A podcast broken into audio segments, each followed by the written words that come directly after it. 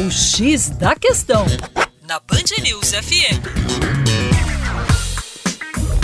Olá, ouvintes da Band News FM BH. Meu nome é Vitor Augusto e sou professor de Geografia da equipe Terra Negra. Hoje, a coluna X da questão traz para vocês uma explicação um pouco mais interessante sobre uma palavra que assola muito o cotidiano do brasileiro: o desemprego. Temos que diferenciar o desemprego de estrutural para aquele que é conjuntural. A partir do momento que o Brasil, na década de 90, na primeira década do século XXI, moderniza os seus parques industriais e, consequentemente, aumenta a produtividade a partir da robotização da nossa indústria, ou o Brasil moderniza o campo, principalmente a partir de meados do século passado e também, consequentemente, aumenta a produtividade, substitui mão de obra que trabalhava em um setor, seja o secundário das indústrias, seja o primário do campo,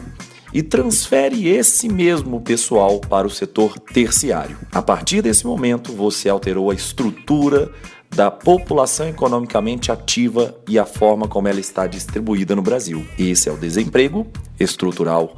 Esse emprego nunca mais vai voltar. Entretanto, o desemprego conjuntural é o que ameaça o dia a dia do brasileiro na atualidade. Está atrelada à crise econômica.